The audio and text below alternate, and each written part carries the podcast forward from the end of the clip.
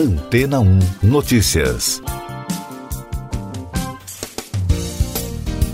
Bom dia! Um levantamento realizado pelo jornal The New York Times, baseado em pesquisas do Better Business Bureau, mostrou que os jovens adultos estão perdendo mais dinheiro em golpes do que as pessoas mais velhas.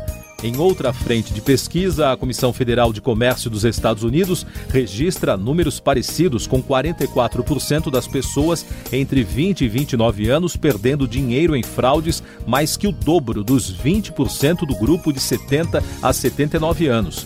A reportagem revela que, para alcançar as vítimas, os criminosos redobraram as ações durante a pandemia, quando as pessoas ficaram mais isoladas dentro de casa.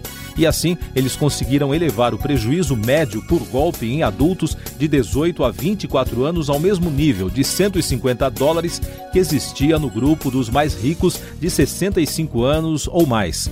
O levantamento também mostrou que não há um golpe único que seja aplicado nessas vítimas mais jovens. As pesquisas mostram que as modalidades de crimes variam desde compras online, comportamento comum e cotidiano, pagamentos de dívidas estudantis e até manuseio de cheques de papel. Só no ano passado, os dados apurados pela reportagem mostraram que os golpes de compras na internet apresentaram 64% dos relatos de prejuízos em dinheiro, contra apenas 13% em 2015. E além disso, 83% dos jovens adultos que foram expostos a esses truques caíram nas armadilhas dos criminosos mais que qualquer outra faixa etária. Outro tipo de golpe que aumentou durante a pandemia nos Estados Unidos foi a venda de animais de estimação, entre outros produtos já conhecidos que formam 25% dos crimes de compras online. Essa porcentagem subiu para 33% no último ano com a explosão de compras para pets. Outro tipo de golpe que vem crescendo é sobre emprego. Com milhões de desempregados durante a crise de saúde, os fraudadores oferecem empregos falsos que são mais atraentes para jovens adultos. Nos Estados Unidos, os golpes muitas vezes pedem a data de nascimento e o número da Seguridade Social da vítima. E daqui a pouco você vai ouvir no podcast Antena ou Notícias. Governo exonera diretor citado em denúncia de pedido de propina. Senador Aziz diz que CPI vai votar convocação de empresário que relatou pedido de propina. Ministério da Saúde suspende contrato da vacina Covaxin, anuncia Queiroga. O diretor de logística do Ministério da Saúde, Roberto Ferreira Dias, foi exonerado do cargo nesta quarta-feira. A publicação da exoneração no Diário Oficial da União ocorreu após reportagem do jornal Folha de São Paulo, na qual o empresário Luiz Paulo Dominguete Pereira, da Davat Medical Supply, afirma ter recebido pedido de propina de um dólar por dose da vacina da AstraZeneca para fechar contrato com o Ministério. O presidente da CPI da Covid, senador Omar Aziz, disse à reportagem da CNN que pretende votar nesta quarta-feira o requerimento do empresário Luiz Paulo Dominguete, da Davat Medical Supply. O objetivo é investigar um suposto pedido de propina feito por representantes do Ministério da Saúde, de acordo com a reportagem da Folha de São Paulo. Para esta quarta-feira, a CPI agendou o depoimento do empresário Carlos Wizard, apontado como um dos principais articuladores de um suposto gabinete paralelo que orientava o governo na condução da pandemia de forma extraoficial. O ministro da Saúde, Marcelo Queiroga, anunciou a suspensão do contrato de compra da vacina indiana Covaxin, intermediada pela empresa Precisa Medicamentos. O imunizante virou foco na comissão parlamentar de inquérito da Covid após depoimento do servidor Luiz Miranda, que afirmou ter sofrido pressão para acelerar a importação da vacina. Essas e outras notícias você ouve aqui na Antena 1. Oferecimento Água Rocha Branca. Eu sou João Carlos Santana e você está ouvindo o podcast Antena ou Notícias. A Comissão de Constituição e Justiça da Câmara dos Deputados concluiu a análise do projeto de lei que altera o Estatuto do Índio e o processo de demarcação de terras indígenas. Agora, o projeto segue para os debates e votação em plenário. Se for aprovado, o texto vai ao Senado. E o Conselho de Ética da Câmara aprovou na terça-feira a suspensão por dois meses do mandato do deputado Daniel Silveira, do PSL do Rio de Janeiro.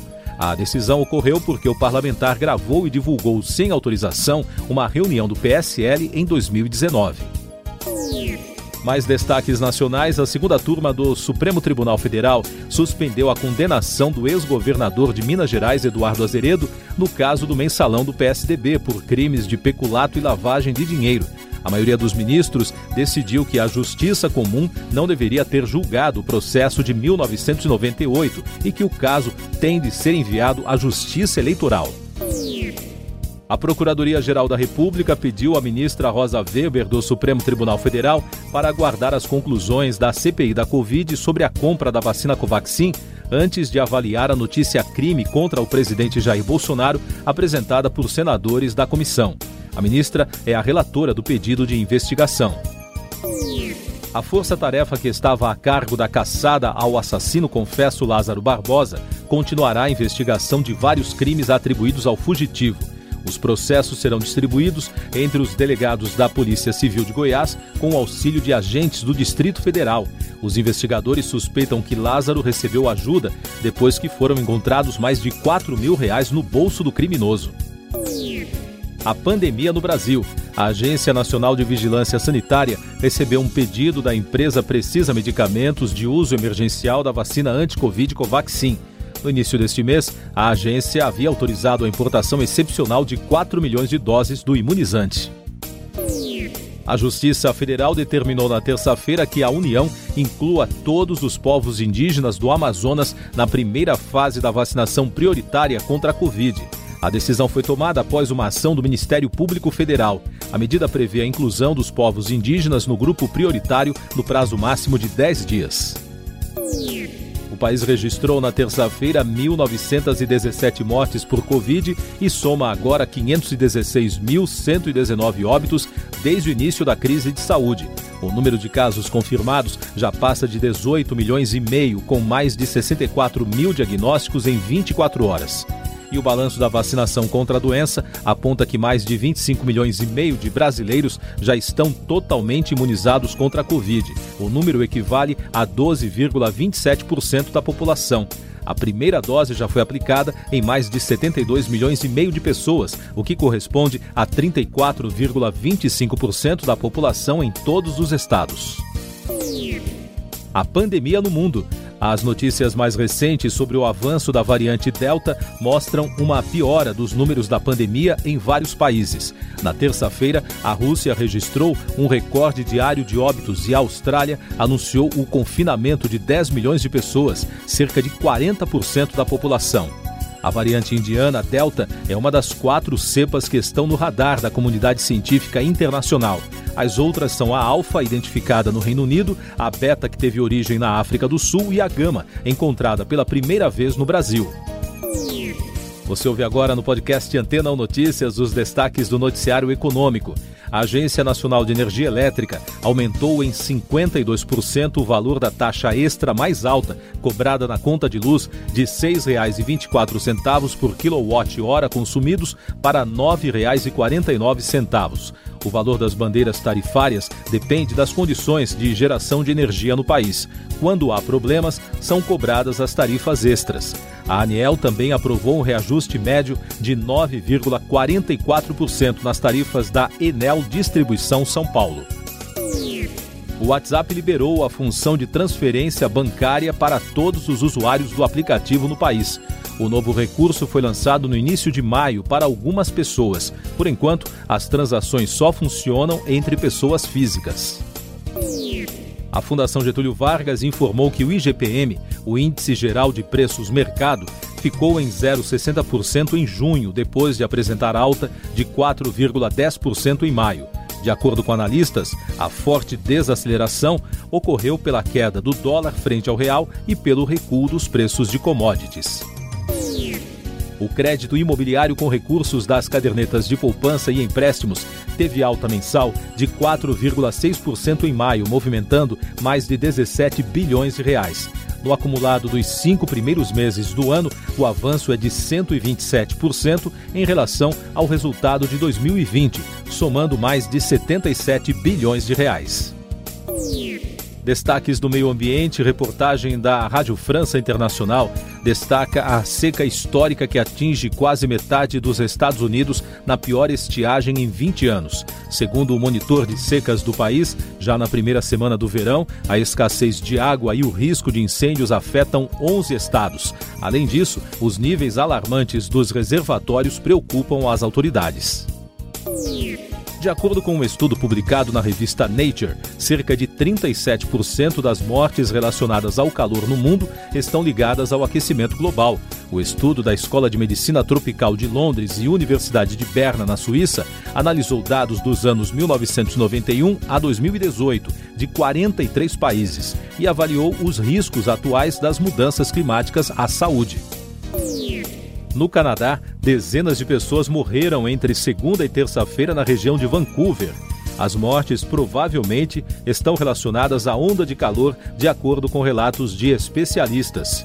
Dois escritórios da Real Polícia Montada Canadense anunciaram que pelo menos 69 pessoas morreram repentinamente quando a onda de calor atingiu seu pico de temperatura. Você confere agora os últimos destaques do podcast Antena Notícias, edição desta quarta-feira, 30 de junho.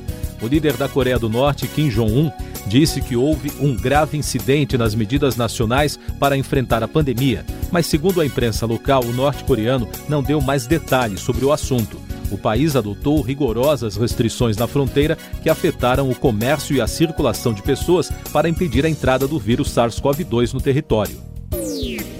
A polícia da Grécia conseguiu recuperar uma obra de arte de Pablo Picasso e outra do pintor holandês Piet Mondrian, que haviam sido roubadas da Galeria Nacional em 2012.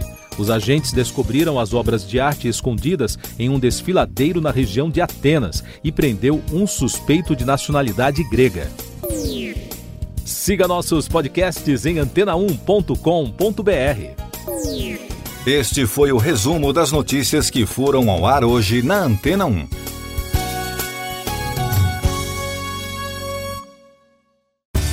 Depois de tanto conteúdo legal, que tal se hidratar com água rocha branca?